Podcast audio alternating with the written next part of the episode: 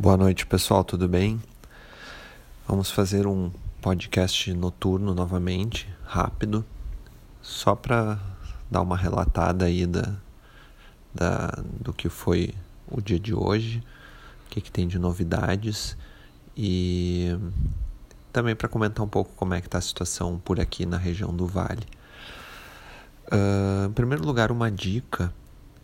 Eu escrevi agora há pouco um novo post no blog do Câmbio em gcprime.com.br barra blog com informações bem importantes para quem estiver com parentes e amigos uh, sem conseguir retornar ao Brasil, em qualquer país que estiverem.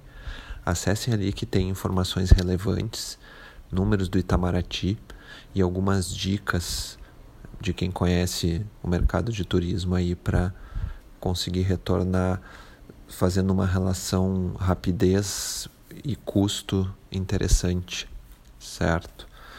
E aqui também para dar um, como eu falei, para dar uma ideia de como é que está a situação em Lajeado, na nossa cidade sede.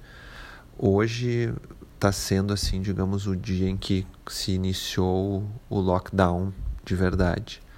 Até hoje à tarde estava ainda uma, uma coisa até meio normal, com pessoas circulando, claro, alguns estabelecimentos fechados, mas, uh, mas bem, bem assim, sem muita alteração.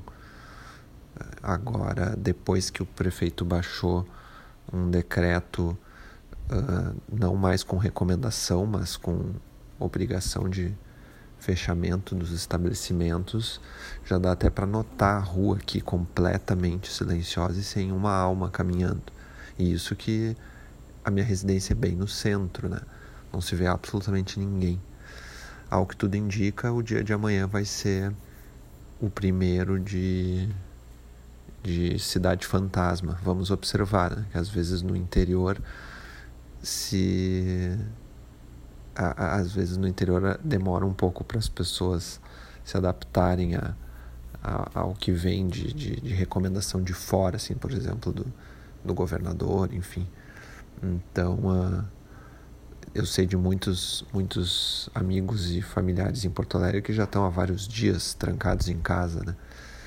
Enfim, vamos sobreviver isso aí tudo. Daqui a, a algum tempo vai só virar memórias e, e daqui a alguns anos virar, vão virar vários filmes, né?